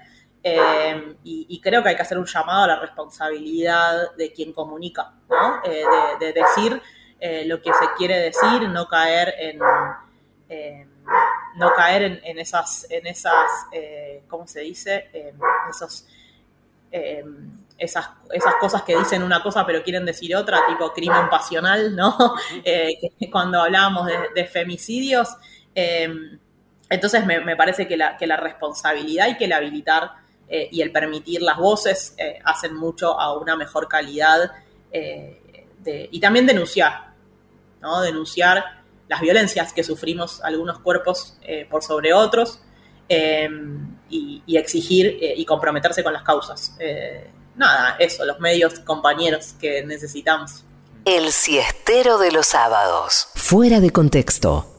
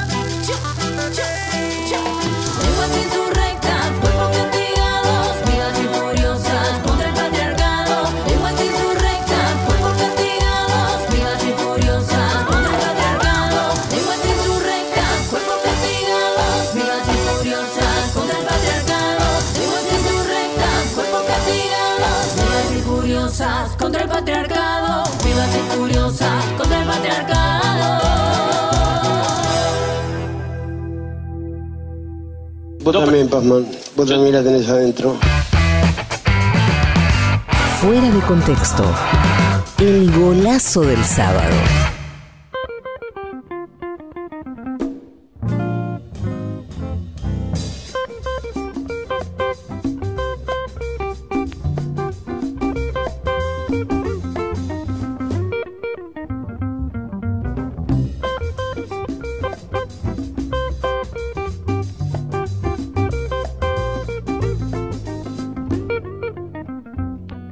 En Fuera de Contexto, estamos conversando con Lucía Portos, ya en este bloque final de esta entrevista, que obviamente te, agradecemos el, tiempo y la dedicación que has tenido con, nosotros. Queremos hablar de, peronismo eh, y, la primera pregunta en este bloque tiene que ver con, con, cómo te hiciste o cómo te fuiste haciendo peronista. A mí me hizo peronista Cristina Fernández de Kirchner. Eh, Eh, yo voté por primera vez en el año 2005, porque en el año 2003 tenía 17 años. Eh, hubiera votado a Néstor en el año 2003. Pero voté por primera vez en el año 2005 y no la voté a Cristina porque yo eh, fui adolescente en los 90, en los principios del 2000, tenía 15 años en el 2001 eh, y para mí el PJ era el símbolo de la entrega de la política, ¿no? Era eh, el pacto de olivos, era la obediencia de vida del punto final, la, eh, digamos, la continuidad de la, de la impunidad, era eh, la voladura de, de la embajada, de la AMIA, eh, era el sufrimiento de muchísimos compatriotas. Yo, yo no tuve un 2001 jodido en términos económicos, para mi familia no, no fue especialmente más jodido que otros años. Eh, pero digo personalmente, pero sí tenía como la idea colectiva del dolor, ¿no? Del, del dolor de- de- del fracaso de, de- del modelo neoliberal en la Argentina y todo lo que había hecho el PJ para que eso sucediera. Entonces yo tenía una pésima idea de, la política en general y del Partido Justicialista en particular. Eh, no vengo de una familia peronista, mi mamá es muy gorila, yo siempre lo digo, ella se enoja mucho porque ahora es más kirchnerista que yo, pero mi mamá era muy, muy, muy gorila y niega esos, esos, ese pasado, pero yo lo quiero dejar acá, eh, que quede, porque cada vez que puedo lo digo para que se acuerde. Eh, y, y bueno, venía de una casa que se hablaba mucho de política y se hablaba mucho, mucho, mucho de conciencia social con una raíz eh, medio progre, ¿no? Eh, y bueno, y ahí en el 2005 la empecé a escuchar a Cristina. Yo decía, cómo me gusta esta mujer, pero es peronista. Cómo me gusta esta mujer, pero es peronista, ¿no? Como que tenía ahí un angelito y un demonio. Y recién en el año 2007 no la voté a Cristina. eh, y en el año 2009, que iba Néstor, yo con Néstor tengo una conexión. A mí Néstor yo lo escucho al día de la fecha y me hace llorar, me, me emociona hasta. Yo no lloro por nada, ¿no? Pero me emociona hasta las lágrimas. Me, lloro mucho de bronca, pero así de emoción eh, no lloro nunca. Y Néstor me emociona hasta las lágrimas. Y en, 2000, en 2008, que empezó el conflicto con el campo, en Pilar, yo soy de Pilar, se vivió de una manera pa, parteaguas, ¿no? Acá todos tuvimos que tomar posición, eh, los polistas con el campo, eh, después estaban los compañeros con, con el gobierno, eh, y estábamos los que teníamos que tomar posición. Yo justo estaba cursando impuestos en la facultad, y dije, nah, no puede ser que esto estén cortando la ruta y tirando la leche por no pagar impuestos. No, no puede ser, no existe esto. Entonces ahí me empecé a, empecé a politizar esa, ese amor, ese, ese amor-odio que yo sentía por, por Cristina. Eh, la escuchaba en secreto, ¿viste? Cuando escuchás y después decís, no. como- Ay, me encanta, pero es peronista. ¿Eh? Me encanta, No, me pero es peronista. Eh, así que en el año 2008 me empecé a militar en la cámpora. Y en el año 2009 fue mi primer voto al peronismo eh, con Néstor. Y eso eh, fue tremendo. A mí me acá me, me pusieron en listas negras de countries. Eso fue terrible. Eh, terrible, terrible. No, no me dejaban entrar, sí, fue terrible. Una Eh, lista me- me- negra de Can- por haber apoyado el gobierno en la 125. Sí, Eh, me pusieron ahí, entonces la- mi apellido, Portos, prohibido. Y, tuve problemas serios en- con, mis amigos de aquel momento. Eh, pero no me arrepiento de, un, de un segundo y la verdad me hubiera gustado empezar antes. Yo ya era grande, tenía 23 años, estaba en la facultad. Pero aquellas movilizaciones de julio del 2008, el frío que hacía, eh, la mística, eh, la idea de que nos jugábamos todo nada, ¿no? que es una idea muy, eh, muy trascendental en el peronismo y en el kirchnerismo, esa lógica de- del todo nada, eh, a mí me, encanta. Eh, y me parece que, que, ese, llamamiento que hizo Cristina a, a- la juventud y ese lugar central que le dio Cristina a, los jóvenes en su proyecto de país, es la garantía de la, de la continuidad ¿no? del- del modelo, del movimiento, de la proyección de nuestras ideas, eh, y, me parece de una valentía absoluta. ¿no? En, un, en, en un país tan devastado, en una, una sociedad eh, con, con los vínculos tan rotos, nosotros veníamos con los vínculos tan rotos en el año 2003, hacer una apuesta a la política eh, y a la política que, de incorporación, ¿no? a la política de masividad, a la política de la discusión de las ideas, me, me parece que Néstor y Cristina en eso han sido absolutamente valientes eh, y yo me hice peronista sí. Eh, y, bueno, no, no, no, no, ojalá me hubiera pasado antes, pero me pasó en ese, en ese momento. Y yo era feminista. Ahí, ahí fue un problemón. ahí fue un problemón porque los compañeros no eran feministas. Una de las cosas que queríamos preguntarte era justamente quiénes eran Néstor y Cristina en tu vida y, y lo estás eh, señalando con tanta claridad. Y entonces, reformulando esa pregunta inicial, quisiera preguntarte alguna anécdota que recuerdes con Néstor y con Cristina.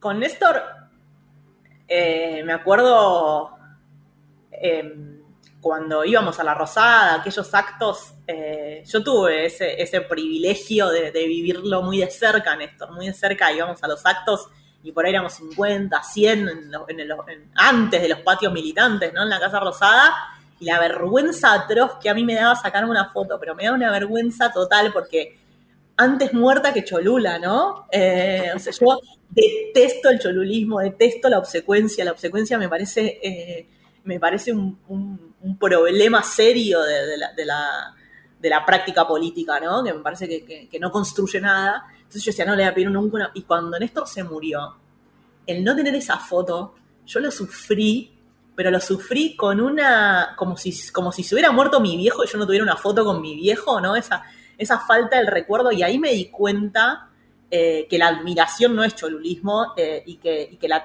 cuando uno está cerca de esos, de esos héroes, ¿no? de, esas personas de carne y hueso, pero que transforman profundamente la realidad, ese sentimiento, yo siento por Néstor Kirchner adoración, o sea, adoración, eh, nivel, nivel, yo no puedo dormir y me pongo un video de Néstor, eh, no sé qué hacer un domingo a la tarde y me pongo un video de Néstor, estoy triste y como yo no sé llorar me pongo un video de Néstor, bueno, eh, y cuando no sé bien qué pensar sobre las cosas, busco un video de Néstor, lo mismo con Eve, ¿no? Para mí yo cuando no sé qué pensar sobre las cosas, busco a Eve, eh, y con Cristina es otra, otro vínculo, ¿no? Porque Cristina yo la viví eh, 2011, esa efervescencia de cuando ella quedó, cuando ella perdió a Néstor y nosotros, nosotras y nosotros sentimos que teníamos que ocupar ese lugar y nos convocó a ser parte de la gesta del, del 2011.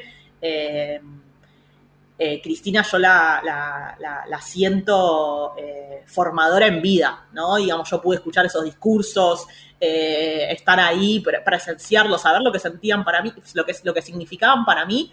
Tanto es así que en uno de los patios militantes, yo salí del patio militante y me fui a tatuar, me tengo una frase tatuada de un discurso de Cristina en un brazo que la hice así, ¿no? Salí de la rosada y me fui a, a tatuar. Eh, yo tengo tatuado acá que dice la edad del amor, eh, porque ella dijo, ustedes no pueden odiar, ustedes están en la edad del amor. Y a mí eso de la edad del amor me pareció tan increíble, porque la edad significa algo como eh, la, la edad, la era del amor, ¿no? Que significaron para nosotros Néstor y Cristina. Eh, la edad del amor, nuestra edad, esa juventud a la que ella eh, convocaba todo el tiempo, pero también la edad de ella es la edad del amor. eh, y, me pareció como, y, bueno, yo con Cristina siento eso, ¿no? Paro todo para escuchar a Cristina, soy absolutamente, y tengo mil fotos con ella porque no me va a volver a pasar, y tendría miles más, y cuando he estado cerca de ella, me pasa algo que no me pasa muy seguido, que es que no sé qué decir, ¿no? Como que me quedo absoluto silencio y lo único que quiero es escuchar porque todo lo que viene de ella me parece eh, maravilloso. Entonces, eh, para mí Néstor y Cristina me- le dieron sentido a, mi existencia individual para convertirla en un engranaje de una, de una construcción colectiva que no ha sido sino absolutamente transformadora, no solamente para el país, sino para mi propia vida. Y eso eh, no se paga con nada, ¿no? Yo, creo que no, no hay manera de, de devolverle eso a, a Néstor y a Cristina, eh, sino militando y, dedicándole la, vida a, a- hacer la patria eh, con la que soñaron ellos y con la que soñamos nosotros. Te, corro del, escenario emotivo y te, te traigo a, a este presente. Se vienen, es, es un año electoral. ¿Cómo, cómo ves el, escenario político en, la provincia de Buenos Aires de acuerdo eh, en relación a, a- a esas elecciones que no sabemos bien cuándo ocurrirán, pero van a ocurrir? Mira, yo creo eh, que si alguien nos hubiera dicho que después de los cuatro años terribles como pueblo que nos hizo vivir Macri. El endeudamiento absoluto del Estado, pero el endeudamiento absoluto de las personas que hacemos parte de esta sociedad, ¿no? La deuda que Macri tomó es la deuda que nuestras compañeras están pagando hoy con la Asignación Universal por Hijo. Es la deuda que pesa hoy sobre las jubiladas y los jubilados de la jubilación mínima con las tarjetas eh, de, ANSES. Y lo quiero decir eh, porque hemos vivido un gobierno, eh, después de los 12 años maravillosos de Néstor y Cristina, hemos vivido el gobierno de la colonia, ¿no? El gobierno colonizador, el gobierno que trastocó eh, la función del Estado y la convirtió en una herramienta de los poderosos. Eh, y venimos de esa experiencia tan tremenda, que fue tremenda para nuestros cuerpos. Estuvimos, fuimos reprimidos, fuimos desaparecidos, tuvimos compañeros desaparecidos, tuvimos compañeros asesinados, tenemos compañeros presos políticos en Argentina. Y después de esos cuatro años, con la jugada magistral de Cristina, pudimos construir una opción política que es el Frente de Todos, con todas las contradicciones que tiene dentro el Frente de Todos, Em, con todas las dificultades de acción política que tiene el Frente de Todos por el mismo hecho de su constitución y llevábamos unos meses de gobierno y apareció una pandemia, ¿no? Digo, si lo pensáramos así como en una película, ¿quién lo iba a creer? Eh, y creo que la gestión que se está haciendo de la pandemia em, es una gestión profundamente humana, ¿no? Y esa, esa, esa, esa profundidad en la concepción de la humanidad y de las necesidades de nuestro pueblo le da un carácter absolutamente peronista a la manera en la que estamos enfrentando una hora dificilísima para la patria. Y entonces esto que dice Axel de vacunar, vacunar, vacunar, eh, realmente no es solamente dar inyecciones en brazos de personas, ¿no? Sino que es salvar vidas. Y para ese salvar vidas hay que poner prioridades. Y para poner prioridades tenemos que eh, sostener la unidad. Creo que eso es central para enfrentar el proceso que viene. Creo que eso está eh, garantizado. Digo, yo, obviamente hay tensiones dentro del frente de todas y de todos, pero esas tensiones en ningún momento plantean, y lo digo eh, haciéndome cargo de lo que digo porque hablo con todos los sectores que componemos el frente de todos y de todas, sobre todo acá, yo tengo una actividad militante intensa y profunda en mi distrito, en, mi pueblo, Pilar, eh, y, acá hacemos parte ¿no? del frente de todos, con todas, con compañeros y compañeras que venimos de expresiones políticas muy distintas, y, sostenemos la unidad como eh, la clave de, la posibilidad de, la transformación eh, y de que el Estado esté al servicio de la gente en esta hora tan difícil. Y por el otro lado, enfrente tenemos unas propuestas de oposición eh, que no son de oposición política, ¿no? son de, absoluta, de absoluto egoísmo, eh, de absoluta berretada, digo, y lo quiero decir porque es berreta, todo lo que dicen es berreta, no sostienen una cosa, al otro día dicen lo contrario y al otro día lo otro, y, todo es oportunismo, eh, y todo es correr eh, detrás de los negocios. Yo, a mí me da vergüenza escuchar políticas y políticos argentinos haciendo lobby por un, por un laboratorio extranjero. A mí me da vergüenza. Se está muriendo la gente la gente se muere de COVID, pero también se está, tenemos gente, compatriotas que se están cayendo todos los días debajo de la línea de, la pobreza, ¿no? Y eso eh, necesita responsabilidad para enfrentar eh, las discusiones políticas que tenemos que dar. Por supuesto que nosotros y nosotras no tenemos todas las respuestas perfectas, pero pongamos a la gente y, y, al pueblo y a las ciudadanas y a los ciudadanos en el centro de la escena y hablemos de los fenómenos. Y en ese sentido también un llamado a estas, estos movimientos que, nutren eh, eh, en nuestro campo, el campo popular, eh, a plantear estas cuestiones. ¿no? Nosotras las feministas tenemos que hablar de la feminización de la pobreza, las feministas tenemos que hablar de la deuda como un problema que afecta especialmente a las mujeres, tenemos que hablar de la infantilización de la pobreza, con el 50% de los chicos por debajo de la línea de la pobreza no, no tenemos futuro y para eso tenemos que redistribuir y para redistribuir hay que cobrar impuestos, ¿no? Eh, digo, entonces, estas, eh, estas eh, certezas, que no han sido ni más ni menos que las iniciativas que se han llevado al Congreso por parte de nuestro espacio político, tanto en el impuesto a las grandes fortunas, como en tantas otras iniciativas de este último tiempo, me parece que no, no podemos enfrentar a eso con, la berretada, ¿no? Necesitamos hacer un llamamiento a, que la oposición se comprometa con un proyecto de, país en serio, sobre todo en esta hora eh, tan crítica y dejen de faltarle el respeto a la gente. Eh, mientras eso no lo hagan, eh, la verdad es que es muy difícil el juego democrático, lo dijo Cristina Las Flores hace un mes y pico, eh, y, y me parece que hay que, que hacer un llamado a, a la seriedad. Y el proceso electoral eh, lo vamos a pasar eh, como una contingencia más en, en este momento, eh, entendiendo que la prioridad eh, es la vacunación, es la salud y después de la salud es la reconstrucción eh, de, de la Argentina como, como un proyecto de país. ¿no? Eso me parece que, que no hay que olvidarlo. A veces, a veces queda como, como ahí flotando y es importante saber de dónde venimos, a dónde estamos y, a dónde queremos llegar. La pucha, qué claridad para marcar las referencias. Eh, Lucía, la, Cámpora eh, ha sido, sin lugar a dudas, la organización más denostada por los medios hegemónicos. ¿Por qué? Dos preguntas en una. ¿Por qué crees que eh, deviene, de dónde viene esa denostación? ¿Y cómo lo vivís eh, internamente como militante y como dirigente? Porque en términos dialécticos, de alguna manera, señala como eh, un rival, un- digamos, estar enfrente del poder, pero ¿cómo, ¿cómo se vive eso internamente como parte de la agrupación?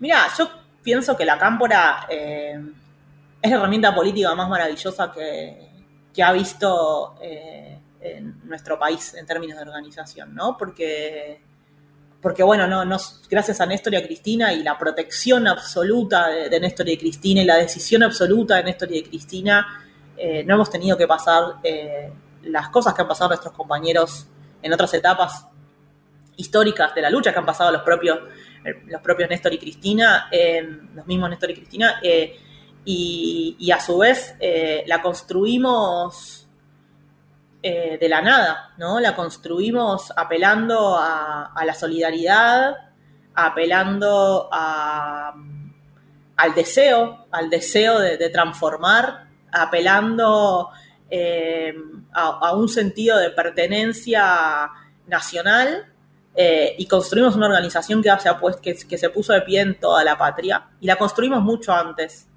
del 2011. Y después la denostación yo creo que habla de la potencia política que tiene, que tuvo y que tiene eh, nuestra organización, los cuadros que ha generado nuestra organización, pero sobre todo la densidad territorial que tiene nuestra organización. Eh, yo, eh, yo, yo estoy profundamente orgullosa de, de ser de la Cámpora. Eh, he vivido em, cosas feas por ser de la Cámpora em, a nivel familiar. Eh, un amigo, mi- el mejor amigo mi viejo le dejó de hablar a mi papá eh, porque yo era de la Cámpora. Em, amigas mías del colegio me dejaron de hablar porque yo era de la Cámpora. Pero yo eh, era siempre, siempre, a mí me gustó siempre la, la opción, la opción denostada eh, para elegir mi identidad. Soy mujer, soy gorda, soy peronista, no me molesta. Eh, pero sí, eh, esa, esa, creo que esas, esas cucardas que nos han ido puesto, que nos ha, ido puesto Clarín, eh, son ni más ni menos que la, la- la capacidad de transformación que hemos, que hemos podido alcanzar, ¿no? Y la capacidad de organización que hemos podido alcanzar junto con otras organizaciones que también tienen enorme valor para el campo nacional y popular. Y, personalmente, yo lo vivo con enorme orgullo. Eh, insisto, yo eh, hay veces que me despierto a la mañana y pienso como, ¿cómo llegué acá, no? Digo, yo soy una piba de clase media, alta, pilarense, eh, tenía la vida bastante resuelta y, y de repente estoy acá, ¿no? Como tengo la vida bastante resuelta, igual no vamos.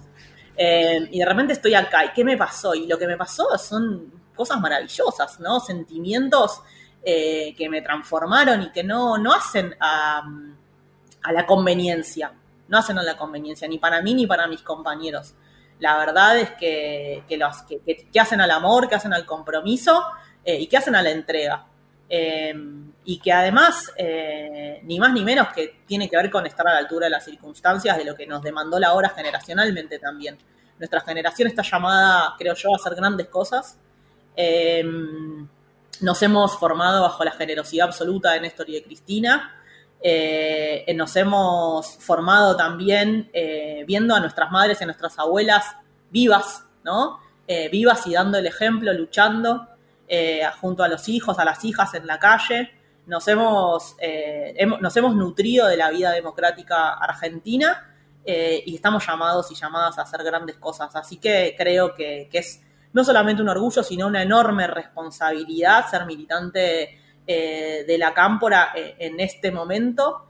somos parte de algo mucho más grande que nosotras y nosotros mismos, que es una organización. Yo a veces pienso en un momento de, uno de los trailers de la película de la guardería de, los compañeros y compañeritas en, Cuba, donde Fer eh, Raberta dice, yo jugaba a lo que eran mis papás, yo jugaba a la organización, ¿no? Dice ella, que habla de, sus juegos de infancia y habla de yo jugaba a la organización. Eh, y, la realidad es que esa, esa idea de la trascendencia, ¿no? A través de la organización y de hoy saber que mi ejemplo, mi, mi, vida y la vida de mis compañeros y mis compañeras están siendo miradas por los pibis eh, que vienen atrás nuestro para, para tomar de nosotros lo mejor y para descartar lo que no, que no sirva, eh, me, da un sentido de la responsabilidad absoluto eh, y creo que, creo que, es lo, lo, del trasvasamiento generacional y la posibilidad de ir pasando la posta es también la posibilidad de que en el futuro, en el horizonte, está esa Argentina y esa Latinoamérica que, queremos construir, ¿no? Plantada eh, sobre nuestras propias bases eh, y, construyendo la felicidad del pueblo y la grandeza de la patria. Mira, yo cuando pienso que el peronismo eh, nos plantea que la felicidad del pueblo está atada a la grandeza de la patria, digo, fa, qué loco, ¿no? Porque la felicidad del pueblo, la grandeza de la patria, tipo, si vos pensás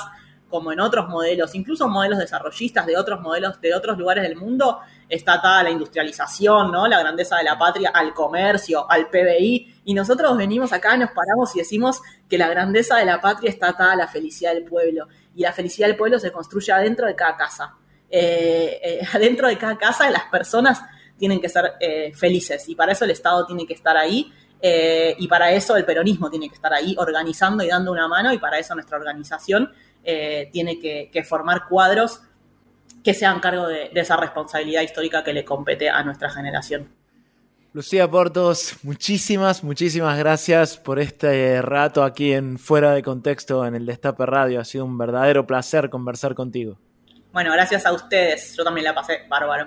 Muchísimas, muchísimas gracias. Vamos terminando y que, y que estemos siempre en la edad del amor. Absolutamente, siempre. Hay que tatuárselo para que no se pase y no se olvide.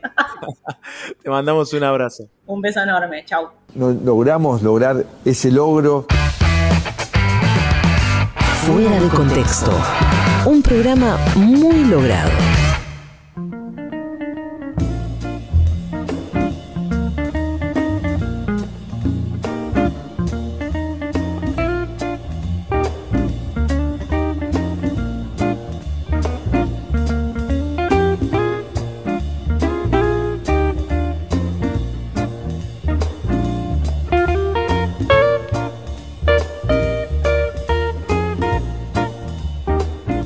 Último bloque de Fuera de Contexto. Ya despedimos a nuestra entrevistada y nos quedamos con la sensación de esta charla. Muchísimas gracias a Lucía Portos, por supuesto. Muchas gracias a quienes nos acompañaron en las redes con el hashtag Fuera de Contexto. Muchas gracias a Nico Colombo, también productor de este programa, y al señor, al enorme Pocho Monasterio, que es editor, diseñador gráfico, arquero volante cuando falta. Se lo llevó, se lo tendría que sumar ahí el plantel de, el plantel de River si le faltan más jugadores, ¿eh? porque Pocho jugador de toda la cancha y además tengo entendido que es gallina, ¿no? También, obviamente. La condición, bueno, Nico se los coló, pero tiene cara de, hincha arriba. Bien, bien, bien, Bueno, se nos, se nos terminó el programa. ¿eh? También nos quedó también para agradecer muy especialmente a los compañeros de AT Capital por la lucha que llevan adelante en defensa de los trabajadores del Estado y por ayudarnos a hacer fuera de contexto cada sábado aquí en el Destape Radio. Qué rápido se me pasó, que son esas entrevistas que uno en el disfrute de hacerlas se, le, escapa de las manos y siento que aprendí mucho para la militancia y para mi propia vida. Absolutamente, ¿eh? yo, eh, yo me voy, la voy a volver a escuchar yo el domingo a la medianoche, por supuesto, y luego cuando esté subida en nuestro canal de Spotify fuera de contexto radio, y después también, cuando esté en YouTube también lo voy a subir, y cuando esté en contradictorial lo voy a leer. Todo. y el gusto que nos da también saludar en la continuidad de la programación de El Destape Radio a la compañera Milagro Sala, que ya llega con Resistiré, su programa de todos los sábados y su consigna de toda su vida. 1952 días privada ilegalmente de su libertad. Vaya nuestro abrazo, nuestra solidaridad y obviamente que nos sumamos al pedido internacional de libertad para Milagro Sala y para todos los presos políticos y todas las presas políticas de la Argentina, víctimas del lawfare, de la persecución judicial, mediática y política durante el macrismo con sus extensiones lamentablemente en en estos tiempos. ¿eh? Me queda únicamente invitarles a todos a que entren a peroncho.ar para ver el Peroncho Delivery, el noticiero que estamos haciendo de lunes a viernes en las redes. Es un noticiero a la gorra, se diferencia del resto de los noticieros que son al sobre y tratamos ahí de, informarte con, potencias alegres para que las noticias, a pesar de que muchas vienen, vienen medio cruzadas, es un tiempo bastante particular el que estamos atravesando, que no te debiliten, sino que aumenten tu potencia de obrar, para usar un argumento espinociano. Esa. Bueno, se quedan entonces con Milagro, que ya viene aquí en la continuidad de, Destape Radio, y nosotros nos volvemos a encontrar el sábado que viene a las 4 de la tarde en Fuera de Contexto en el Destape Radio.